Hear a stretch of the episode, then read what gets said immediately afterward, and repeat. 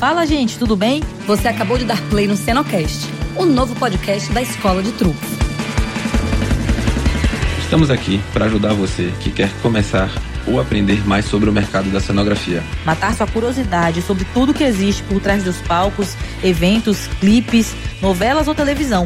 O que acha de ficar com a gente até o final e aproveitar o melhor do conteúdo da cenografia do Brasil? Vem com a gente nesse novo episódio do Cenocast. A Escola de Truques nasceu da nossa necessidade de falar sobre cenografia e compartilhar tudo aquilo que a gente aprendeu ao longo de tantos anos fazendo essa arte. E aí, galera, como um truque, nasceu finalmente a nossa Escola de Truques. E aí, gente, quem lembra, Ah, na, na ver- verdade, de onde surgiu esse É, na verdade, assim, a gente já tinha uma vontade de fazer um trabalho de passar esse conhecimento para o geral, né? Assim, estabelecer uma conexão de troca com outras pessoas. E aí a pandemia deu esse empurrãozinho assim para a gente, não foi? Porque a pandemia fez a gente se movimentar, né? Fez a gente criar esse estúdio, fez a gente trocar uma ideia e tirar isso do papel. Na verdade, a gente já vinha conversando sobre isso há mais de um, dois anos atrás. Só que a gente não tinha tido o start de botar a ideia em prática. E aí a pandemia ela veio como uma grande exterminadora de procrastinadores. e aí obrigou a gente com que colocasse a ideia em prática. E aí, cada vez mais que a gente foi se reunindo para falar sobre o projeto, foi nascendo novas. é, novas vertentes do projeto, ele foi ficando mais encorpado, né? A gente foi descobrindo tudo que a gente poderia fazer que pudesse agregar na vida de alguém que tem vontade de trabalhar com cenografia, e aí eu acho que foi daí que nasceu. É, tinha um pouquinho também, não sei se você lembra, né? A gente tinha, quando a gente fez o Peneira na Bahia, que é meio que uma, um embrião disso, né? Que foi o primeiro curso de você pegar, um, pegar gente de áreas, né? Marcenaria, contrarregragem, é, qual foi a outra? pintura. Pintura, marcenaria, contra-regragem, Adereços. adereços. Adereço, então. Ali a gente pensou nessa possibilidade. Só que a gente não tinha o peso de São Paulo e do Rio nas costas. É, André né? já De- veio com essa de bagagem, né, de ter feito o Peneira lá em Salvador, que foi um projeto com patrocínio até do governo, foi uma coisa muito educativa. E aí sempre teve essa ideia de continuar essa, essa- esse legado da educação aqui em São Paulo, né? Aí a gente chegou até a testar um formato aqui que não funcionou, não funcionou muito bem e acabou que a gente descobriu que hoje o mundo é digital. Então a gente também tem que acompanhar isso. E aí, cada, cada vez que a gente ia pesquisando mais sobre sonografia, a gente ia descobrindo como era escasso no mercado, até na internet, você encontrar cursos, conteúdo sobre cenografia. E acho que isso deu mais vontade da gente fazer alguma coisa bacana, né? Eu sou Fábio Maimone, sou diretora executiva na Da Vinci Cenografia, estou há seis anos no mercado de cenografia, muita coisa na bagagem, entre novela, filme, parque de diversões, publicidade, espaço temático, réplicas oficiais de filmes, enfim, dentro da cenografia a gente tem uma bagagem grande. De formação sou jornalista, então o Cenocast vem aqui para resgatar um pouco dessa alma jornalística e botar para fora junto com a cenografia. Jornalista e apresentadora. É, né? apresentadora. passado fica no passado. Vamos para o futuro. Bem, eu sou André. Antes de fazer cenografia, eu fui boy, fui mecânico de bicicleta, mas praticamente minha vida tenho mais tempo de cenografia do que de. Não, a metade, né? Já passei da metade. Vai entregar a idade. Estou no meio termo, é metade de vida, metade de cenografia. Então, assim, é uma coisa que eu aprendi a, a gostar e amar e tô nisso aí. Por formação, eu sou designer, né? Designer de produto, só que assim, durante os últimos 12 anos eu venho trabalhado na área de criação. E aí, tanto já trabalhei com criação de arquitetura, já trabalhei com design gráfico, já trabalhei com web design, já trabalhei com design interiores. E aí, numa dessas andanças aí, eu conheci a cenografia. E aí foi a parte que eu me apaixonei, tô trabalhando com a cenografia até hoje, né? Mas eu me considero uma pessoa muito multiplataforma, multidisciplinar. Eu sou uma pessoa que acabo que enjoo rápido das coisas. Eu acho que por isso que eu gosto tanto de cenografia, né? Ela me possibilita trabalhar com tudo relacionado à criação, que é o que eu amo fazer, de uma maneira que não fica chato. Sem te deixar enjoada, Sem né? me deixar enjoada, né? Que é a parte mais difícil. E essa química aqui entre nós três, na verdade, a gente tem um tripé que funciona muito bem, que é quem cria, quem vende e quem executa. Então, essa química funcionou muito bem. E aí a gente deu início ao projeto da Escola de Truques, que é um projeto muito maior, multiplataforma. E o Cenocast vem para ser um dos produtos da Escola de Truques,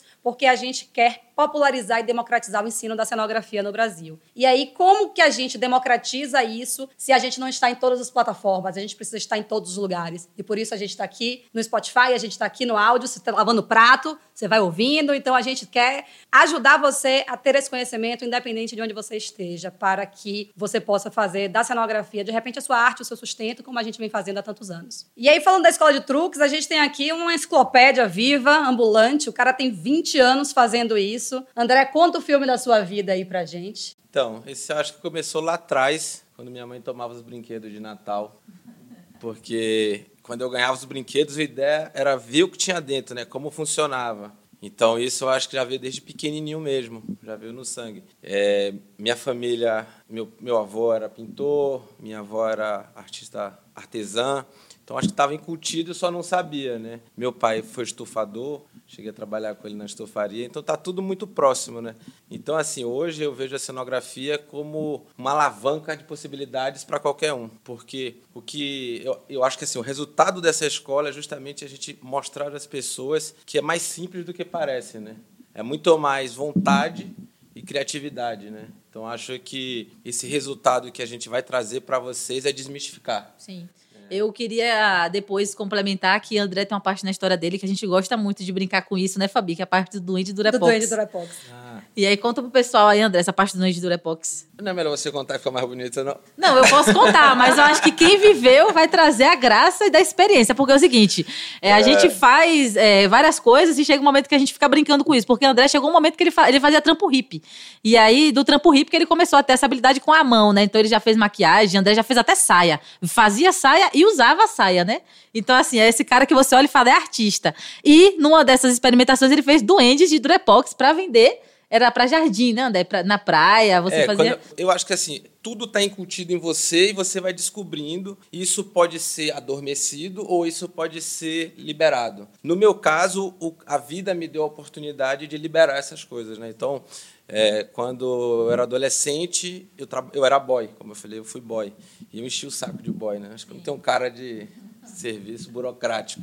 E aí eu pedi demissão do escritório, que era da minha mãe, e fui. Minha vontade era viajar pelo mundo, né? Sair que nem um, um doido aí pelo mundo. E aí, para sair para viajar, precisava de grana.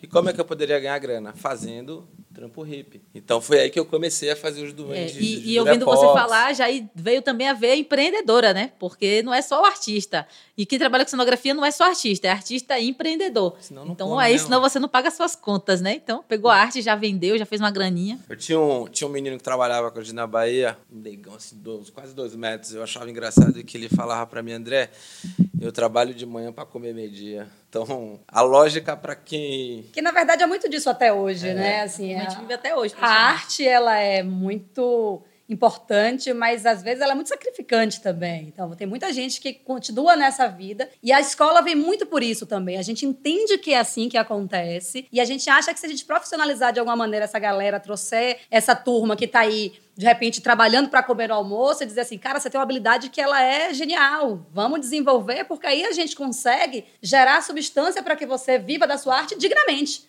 E não simplesmente trabalhar para comer. Então, isso é muito importante que você fale. E a escola vem cumprir muito esse papel. Por isso que é democrático. Por isso que é popular. Porque a gente quer trazer a linguagem que é dessa linguagem. Essa cara que estava ali fazendo trampo hippie, que você resgata ele na praia e fala, meu, vem comigo. Deixa eu te ensinar que mais do que o trampo hippie, você consegue usar isso para fazer um cenário, uma réplica oficial de um filme, de um filme. Você consegue fazer um filme, uma novela. Você consegue viver dig- dignamente dessa arte. Esse é o nosso ponto. E essa mão de obra, se você olhar, ela sai do popular, né? Porque a maioria da, da galera que faz cenografia, o cara é marceneiro, ou era, ou era pintor né, de parede, ou era serralheiro.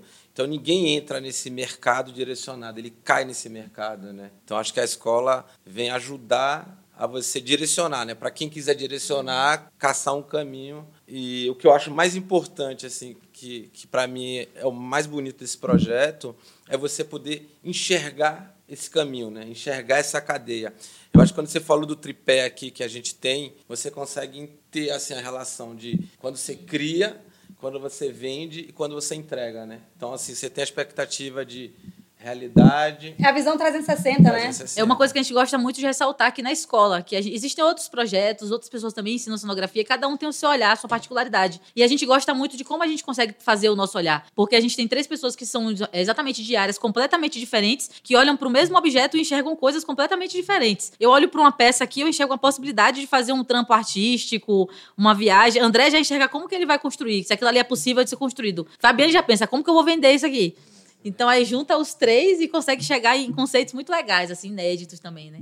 Tá, e aí falando muito dessa visão particular de cada um, mas que se complementa, né? Porque a cenografia, ela é a arte do coletivo, então cada um com seu pedaço, cada um com seu olhar se complementa. Faz com que a gente, por exemplo, vá fazer um podcast aqui, não tem uma mesa e a gente lembre que tem um resto de roda do Harry Potter que pode virar uma mesa. Então, esse improviso, essa arte de usar os recursos que estão à nossa volta de uma maneira extremamente criativa, faz com que a gente faça da cenografia algo muito leve, muito, muito palpável, muito fácil de ser acessado. Isso acontece muito na sua criação, né? É, sim, com certeza. E uma coisa que eu gosto de trazer muito é que às vezes a pessoa coloca o criador no papel de um pedestal, ou como se fosse alguém que está ali porque ele não pode ser tocado, porque o trabalho dele, ele precisa de concentração. Tudo bem, ele precisa. E às vezes as pessoas se colocam numa posição de que elas não são criativas. Só que aqui, principalmente trabalhando trabalhando com cenografia durante todos esses anos, eu tenho visto como que tem pessoas criativas em todas as áreas. Não é só quem está fazendo o projeto, né? E às vezes eu percebo também que as pessoas se colocam num papel de, ah, eu não sou criativo, ah, eu não quero pensar isso, para se isentar de uma responsabilidade que é pensar a solução. Porque a função da criatividade é essa, é pensar a solução. E eu vou puxar um gancho do que você falou, e aí trazendo muito para o que André falou. Quando você fala da academia, por exemplo, normalmente as pessoas de criação, elas saíram da academia. Elas saíram da faculdade, elas fizeram, elas estudaram para isso e tal. Então, isso acontece muito de se colocar num, num patamar que é diferente do patamar do cara que está lá executando lá embaixo. Então, quando a criação se fecha numa, numa bolha, e eu não eu faço a minha criação, quem quiser que execute. Você acaba criando coisas que às vezes nem ficam em pé, que não, não, faz sentido. E aí, quando você entende que, essa, que, na verdade, não existe um abismo entre quem executa e quem cria, mas existe uma ponte entre os dois e que você pode percorrer essa ponte todos juntos, aí você entende a essência do que é a cenografia. Não adianta você criar um puta de um projeto e você não ter o cara que vai pegar esse projeto e vai dar a solução que é incrível e que vai deixar o seu projeto, às vezes, infinitamente melhor do que o que você mesmo, criativa, acadêmica, maravilhosa. E aí eu chego no pensamento que cenografia sempre é criação. Por mais que você não esteja criando alguma coisa autoral do zero, você não vai pegar uma coisa pronta na loja de material de construção e vai usar. Você vai ter que bolar numa, uma, uma treliça para aquilo ali estruturar, você vai ter que bolar uma mão francesa, você vai ter que bolar a pintura. Ou seja, você vai sempre estar tá interferindo naquilo, no final aquilo vai se tornar uma criação. Não, não importa se a criação foi da mão do artista, do arquiteto, do designer, do cenógrafo, enfim, então são tantas, são tantas pessoas que ocupam esse cargo, né? Ou da mão do cenotécnico, do serralheiro, do marceneiro, porque eles também estão criando coisas ali, né? Você lembra que a gente, num dos nossos papos internos sobre a gente montando o conteúdo do curso, é, teve esse papo sobre a criação executiva. Sim. Lembra? Assim, que é, isso vai ser um. Isso dá um. Isso dá um papo é, no podcast. Um podcast inteiro. Mas a gente vai chegar lá na. Mas assim, o, o, quando você fala isso assim da criação e quando o criador não entende que ele tem que ter uma relação com o executor, o executor pode matar a criação dele. Exato. Simples assim, é. assim. Todo sem, mundo perde, sem, sem todo muito, mundo perde. Sem muito, sem se mexer, entendeu? Ele pode matar a criação do, do criador. Então, por exemplo, assim, quando você parte, que você entende que são camadas de criação, que você vem com a, a parte criativa, ali você abre para a equipe, para que cada área crie em cima, aí você tem resultado. Por isso que a gente vai mais para frente discutir sobre a criação e, executiva. E o caminho da cenografia é esse, né? É, na verdade, você tá, você tem uma criação e todo mundo vai ter que andar em conjunto para entregar aquela criação. E aí vem também o papel da comunicação nisso tudo. E uma coisa que eu pessoalmente tive que aprender, porque assim, eu sempre gostei muito de trabalhar com criação, gostei de desenhar, trabalhar no computador e às vezes quem trabalha com isso acaba se fechando, né? Acaba meio que minando a habilidade de comunicar. E aí, principalmente quando eu vim trabalhar com cenografia, foi que minha habilidade de, de me comunicar com as pessoas, ela evoluiu numa maneira muito rápida, porque eu percebi que se eu não me comunicasse com quem está construindo, aquilo ali não ia ficar do jeito que eu imaginei. E aí você tem que pegar o seu projeto e conversar com o cara que vai fazer a marcenaria, com quem vai estruturar, com quem vai carregar aquele caminhão, se ele vai ter que cortar aquela peça de maneira que vai estragar a estética daquilo, enfim. Eu posso resumir isso aí num grande telefone sem fio. A cenografia é um extenso telefone sem fio. A hora que o cliente fala uma coisa, e aí, último, a última martelada, se esse caminho de um passar para o outro no ouvidinho ali não, faz, não é bem feito, Cara, a possibilidade de você perder dinheiro, tempo e relacionamento é gigantesca. Então, assim, ah, mas eu não, como é que eu me comunico? Como é que eu falo? Como é que eu passo adiante a informação que eu recebi do cliente para para criação criativa, né? Para quem vai fazer o projeto conceitual. Existe um formato para você falar aquilo. Quais são as perguntas que eu preciso fazer para o meu cliente que são suficientes para a criação CRI do ponto de vista operacional, técnico, estrutural, que dentro de um target, dentro de um budget. Então, existe um caminho de comunicação que ele precisa ser percorrido e não é aleatório. Não é, existe técnica para se comunicar numa empresa de cenografia. E se você não entende muito bem essas técnicas, você se perde no processo. E aí, quando você se perde no processo, amigo, um abraço para você, porque o estresse da jornada é lá em cima, e quando você vê e você vai fazer a percepção financeira, por exemplo, ou de tempo, ou de know-how, ou de como você está sendo visto no mercado, ela desce ladeira abaixo, né? Exclusivamente por quê? Porque você não se comunicou. Agora, Fabi, aproveitando o gancho da comunicação, André contou a trajetória dele, queria que você é, conta pro pessoal também, porque assim, quem vê você falando, vai ver você falando sobre dinheiro, sobre comunicação, sobre produção, sobre posicionamento, sobre negociação. Então, como que você teve esse background que possibilitasse você falar sobre tudo isso de maneira que você consegue dominar várias áreas diferentes, assim, né? Cara, eu comecei minha vida profissional muito cedo. E muito cedo eu fui gerente da maior empresa de carnaval de Salvador. E aí, se você olha para o carnaval, você imagina o que é você tomar conta de 2 milhões de pessoas na rua, bêbadas, enlouquecidas. Eu tinha 19 anos, eu assumi a gerência da, desse empreendimento. Né? E aí, isso começou a me fazer pensar estrategicamente. Todas as nossas ações, elas são estratégicas, gente. A gente não pode olhar uma coisa e segregar do resto da cadeia. Você precisa olhar a cadeia como todo. E aí, depois dessa, dessa experiência, eu morei fora um tempo, voltei, depois morei fora de novo, e morei em Londres. E fui trabalhar numa creperia, trabalhei na Subway, trabalhei numa creperia, voltei para o Brasil e abri um negócio. E aí, quando você abre um negócio, aí sim você tem uma visão absolutamente 360 daquilo. E eu consegui cometer todas as cagadas possíveis, juntas e compartilhadas e combinadas no meu negócio. E o meu negócio faliu assim abertamente. E faliu tanto que gerou um livro. Chama Não Faço o que Eu Fiz, baseado em um fracasso real. Infelizmente, não é um sucesso real. O sucesso real será aqui na escola de truques. Mas o fracasso aconteceu. Por favor. É, a gente espera, né? Pra você ver o nível da loucura nossa, hein, André? A gente se juntou pra abrir um negócio com uma pessoa que já faliu uma empresa. Minha filha, pelo menos aí, ó, esse é o maior. Eu vou lhe dizer que essa é a minha maior bagagem. Essa falência é a minha maior bagagem porque ela fez com que eu enxergasse. Quantas vezes eu falei para o senhorzinho aqui, vamos abrir no Rio de Janeiro também? Né? Eu falei, cara, você nem dominou a operação daqui. Você não vai abrir lá se você não dominou a operação daqui. Então, o fato de eu ter falido antes me fez ter uma cabeça, uma visão 360 muito mais, muito maior, até porque é 360. E a comunicação? Do entrou onde nessa história aí, depois do carnaval? A comunicação, na verdade, foi antes. Eu me formei em comunicação. Eu sou jornalista, minha, minha faculdade, eu me formei da Federal, da Federal da Bahia como é, em comunicação, bacharelado em comunicação, com ênfase em jornalismo. Então a comunicação sempre me acompanhou. Você quer chegar no meu programa de televisão? É, eu fui apresentadora de Acha Music. Esse você quer, você tá querendo me sacanear, eu estou ligada não, em você. Não, não eu só tô querendo, entendeu? Eu tô querendo que você compartilhe com as pessoas ah, a história que a gente sabe. Se divirta na TV, um beijo. Alessandro Timbó, Thiago Gonçalves, minha equipe, comunicadora nata, comunicadora nata. Mas enfim, e aí depois que isso tudo aconteceu, eu, depois da minha falência, depois eu fiquei desempregada, depois fui vender colchão de porta em porta. Cara, eu fiz muita coisa na minha vida. Tava e as pessoas olham minha parafusadeira rosa e aí falam. E trabalhou no peixe urbano, né, Fabi? Trabalhei no peixe urbano. No peixe urbano eu aprendi a me comunicar muito bem. É muito você trazer isso, porque o peixe urbano tinha mil colaboradores em todos os estados do Brasil e a comunicação era 100% digital e ela era extremamente fluida. Então, quando você tem uma experiência desse tamanho, que você, às vezes, você está num lugar que eu estou do seu lado e não me comunico tão bem como a comunicação do peixe urbano acontecia. E aí, depois disso, eu fui trabalhar numa agência de live marketing, onde eu conheci essa meliante, e depois eu conheci esse outro meliante. Lá em Salvador, né? Que fique claro lá, a gente dava em Salvador ainda. Lá em Salvador. aqui é baiano. Acho e que já é... deu para notar pelo sotaque. E aí, é, eu... A gente resgatou ela. É. A gente resgatou ela. A gente resgatou, né?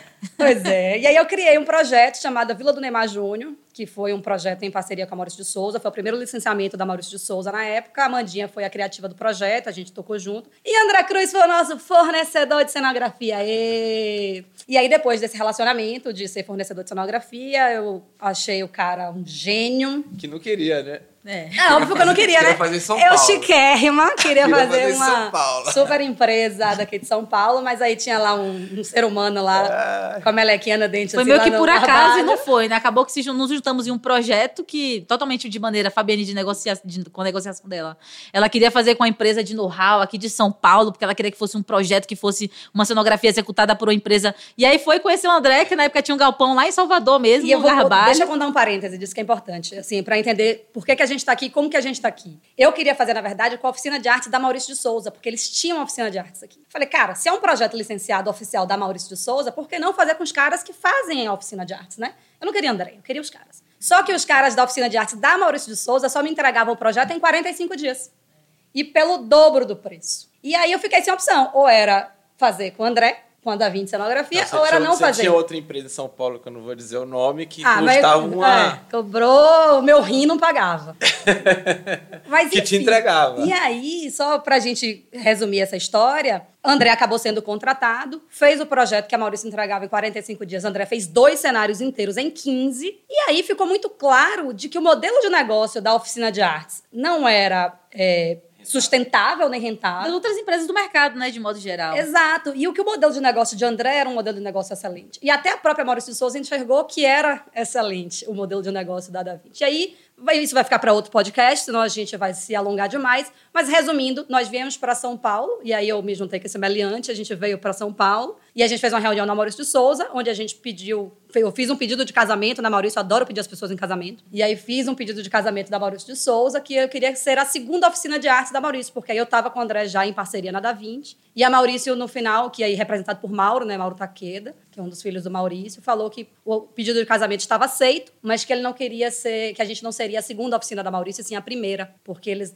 eram criadores de conteúdo, eles não entendiam muito bem do business da execução cenográfica, preferiam deixar para quem entendesse, e a gente passou a ser a primeira oficina da Maurício de Souza, primeiro grande projeto Parque da Mônica de São Paulo, mudamos de Malicuia da Bahia para cá, e cá estamos até hoje. Assumimos a oficina de arte da Maurício e cá estamos até hoje, seis anos depois. E falando nisso, e fa- puxando o que você falou, André, vem cá. Você conseguiu fazer em 15 dias o que os caras não fizeram em 45 dias, provavelmente com muito mais estrutura? É, e Fabi, assim, pensando nisso que você falou, é uma coisa que eu lembrei, uma curiosidade que a gente teve na época é, pelo menos eu, né, e você também, a gente ficou muito curiosa pra descobrir como que André, um cara que saiu lá do buraco, lá no Barbalho, que é literalmente um lugar, gente, pra quem não conhece, é no centro de Salvador, um lugar histórico, ele, ele conseguiu fazer um cenário com menos verba, com menos prazo e com menos equipe. E uma equipe que também eu acredito que não era a equipe mais qualificada do Brasil. É uma equipe que foi se qualificando a duras custas ali na prática do dia a dia. É, artistas que foram aprendendo as coisas de maneira muito prática. Como que você conseguiu juntar esse povo para fazer esse cenário de maneira tão rápida, barato e entregar com a qualidade que todo mundo ficou até surpreendido, né? Quando a gente compra uma coisa barata, a gente não espera que vai vir na qualidade que a gente sonhava. A gente sabe Pra que cobrar mais caro, é, a tá gente vendo? fica. Não, calma, a gente fica assim. Não, a gente paga, mas fica com aquela dúvida. Será que esse cara tá aqui, tá prometendo? Ele vai entregar o que ele falou que ele vai entregar? Será que vai ficar bom mesmo esse negócio? Quando a gente chegou e viu o cenário pronto, o cenário ficou bom, o acabamento ficou bacana, Prestou, né? prestou, todo mundo ficou satisfeito. Ficou tão sensacional que o próprio pai do Neymar pediu uma, um, um cenário, né, que era a Vila do Neymar Júnior, para fazer uma doação para o Instituto Neymar Júnior, né? Então a gente doou depois uma dessas vilas, um desses cenários, para dentro do, do Instituto, que foi um pedido dele, né? Ele ligou para Maurício de Souza Não, para pedir. E esse cenário era uma época de Copa do Mundo, né? Todo mundo tava disputando essa marca Neymar Júnior. Mas enfim, o cenário foi entregue, muito lindo, muito bonito. Infelizmente ele foi depredado, né? Porque o Brasil perdeu. E aí teve um dia que o pessoal ficou meio puto. Mas, mas isso não prejudicou sua entrega. Então conta como que foi fazer essa entrega e como que você consegue juntar esse pessoal para conseguir entregar tudo com menos tempo, menos prazo, menos verba. Então, começando pelo, pelo pessoal, eu acho que primeiro você.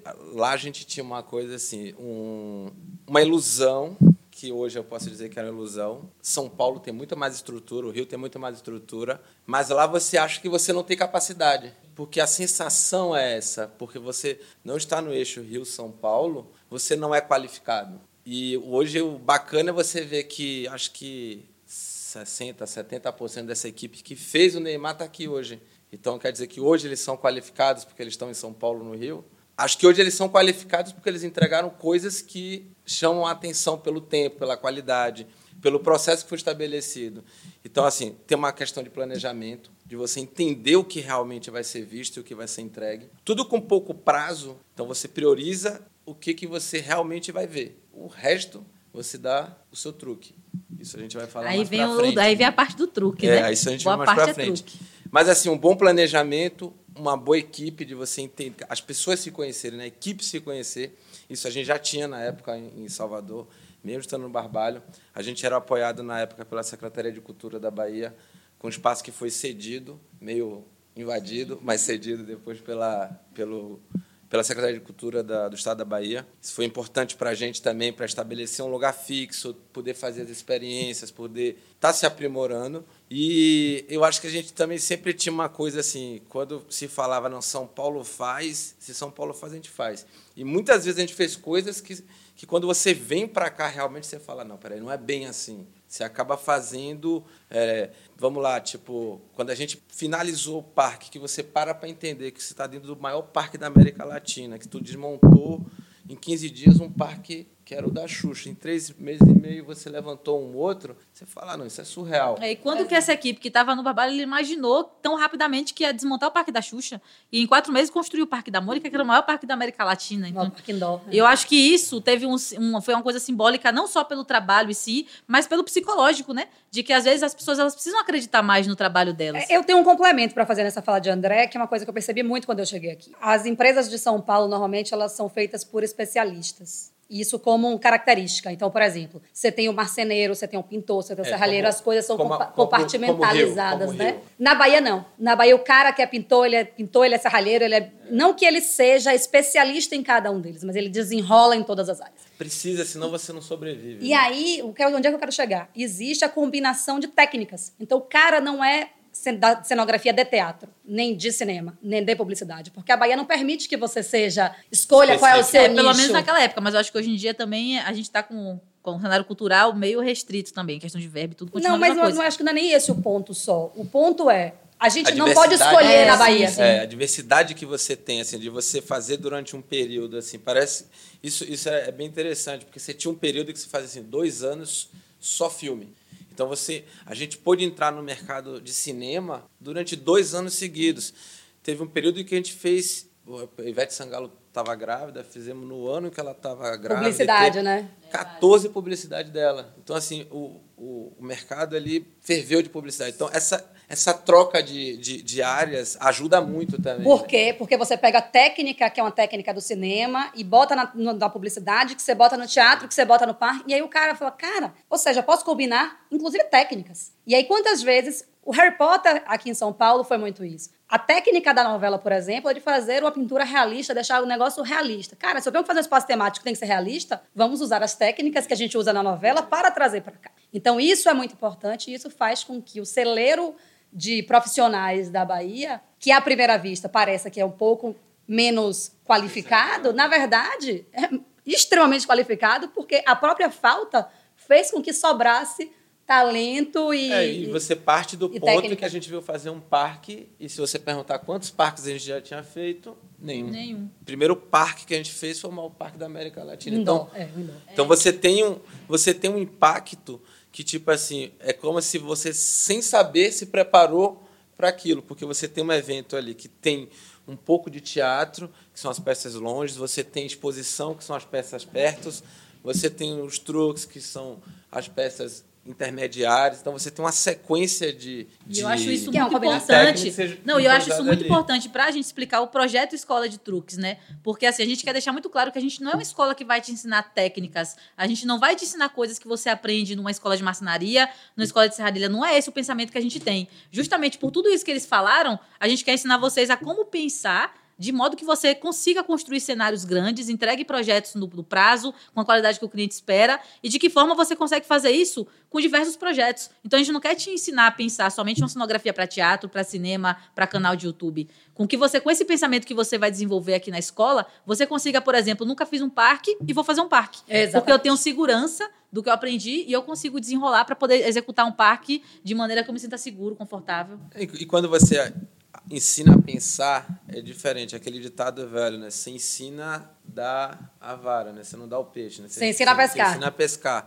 Eu estava vendo semana, como a gente está nesse movimento de do tudo de certa forma começa a virar conteúdo, você começa a ficar atencioso para o que você pode trazer para cá, né? E a, a- das últimas técnicas que a gente desenvolveu, eu achei bem interessante isso, como a gente já está trabalhando assim, as pessoas aqui dentro internamente a pensar, é, eu desenvolvi algo para selar um material num processo nosso aqui. 15 dias depois, um dos meninos da pintura de arte, né, Júnior, chegou e falou: e se a gente fizer isso? E aí é engraçado que ele fala assim: se a gente fizer isso, qual a barreira que você tem, né? Que eu disse a ele para fazer isso. Nenhuma. É você fazer e ver o resultado. Quando ele fez, deu certo. Então ele pegou a técnica que eu fiz, aprimorou ela e isso já representou uma economia de 50% do material. Então o outro da fibra já criou um outro material pra, com, com o mesmo pensamento. Então você começa a fazer com que as pessoas comecem a sair da sua caixinha e pensar. Isso é uma coisa que eu queria Entendeu? complementar, Isso que é- porque é tão na Que é prática. bacana, né? De você estimular. Sim,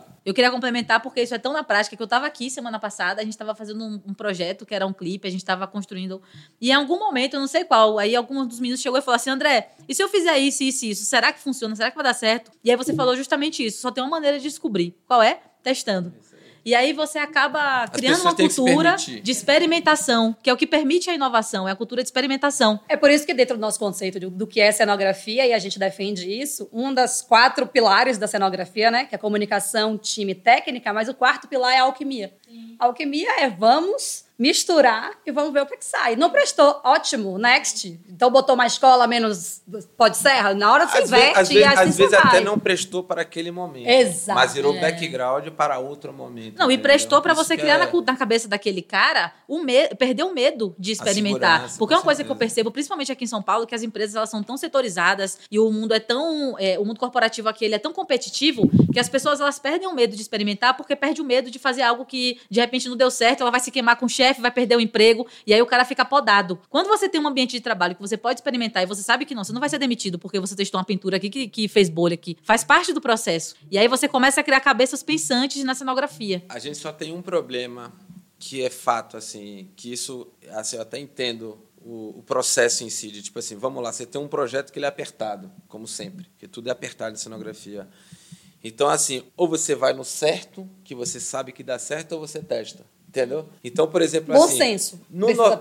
Muitas vezes no nosso caso aqui, não é a questão de tipo assim, você testar para dar certo. É a falta de tempo que faz você criar coisas que diminuam o processo. Exatamente. Que São os catalisadores, o né? processo, Exato. entendeu? Então, no nosso caso, a gente acaba até arriscando. Mas, assim, quando você vem para um processo que você começa a trazer isso, assim, de que as pessoas pensem, que as pessoas misturem e que você traga outros processos, que você, é, como é que eu faço? Você jogue a pessoa lá na frente, ela não, não precisa passar anos batendo cabeça, porque você trouxe ela anos para frente, né, com o que você está apresentando para ela. Então isso vai facilitar, porque por exemplo assim, isso vai lhe dar segurança mesmo num tempo apertado você testar, porque muitas vezes a gente se pega aqui tipo assim, deu errado, né? Tá tudo dando errado. Exato. Tem horas e horas, né, gente? Assim, tem que, tem que testar, tem que catalisar o processo, tem que mas tem que ter noção. É, tem que ter bom senso. Tem que ter noção. E aí, puxando tudo isso que o André falou, da gente ter o bom senso, né, para fazer as técnicas, para combinar as técnicas e bolar os truques, a gente ficou muito com isso na cabeça, né? Precisamos ensinar os truques. E os truques nada mais são do que o pensamento combinado por trás das técnicas escolhidas para entregar um resultado de preço, qualidade e prazo.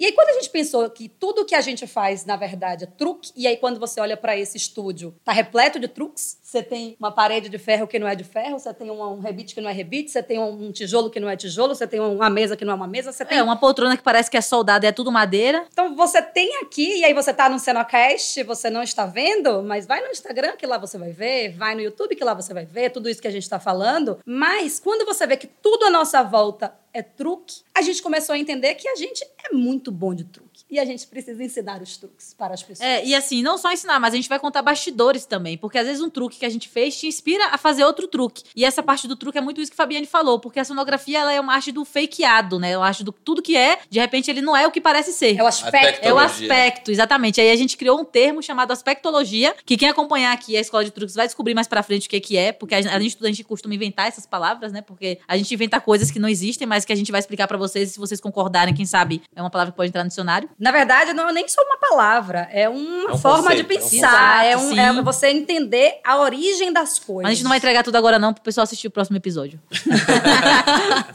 Então é isso, gente. A gente falou um pouco sobre o que é a nossa escola de truques, sobre o que é o nosso Cenocast. O Cenocast, na verdade, é a desculpa que você jamais terá para não aprender, porque agora a gente está em todos os lugares, a gente vai acompanhar vocês em todas as plataformas. E a gente queria agradecer, então, a coragem que vocês tiveram de estar aqui com a gente até esse momento. Convidá-los para seguir aqui no Spotify, para seguir a gente em todas as redes. A gente está no Instagram, arroba Escola de Truques. A gente está também no YouTube, o nosso canal chama Cenotruque. A gente posta normalmente vídeos por lá praticamente toda semana. E não deixe de acompanhar a gente nas redes e ficar por dentro de tudo aquilo que a gente faz. Inscreva o like, aquela partezinha. É, a parte blogueira é com a Fabiane. Fabiane, ela já fez curso, gente, pra virar blogueira, então... Peraí, vamos lá, deixa eu voltar aqui no raciocínio do que site, deixa. Pra fechar o papo de hoje, tira um print maroto aqui do Spotify, mostra que você está acompanhando a gente, posta lá na Escola de Truques, né, no arroba Escola de Truques, dizendo o que você mais curtiu e o que você não curtiu também, claro. Afinal de contas, sempre há espaço para melhorar e a gente está aqui para crescer e para andar junto com vocês. Combinado? Beijo, galera. Até o próximo podcast.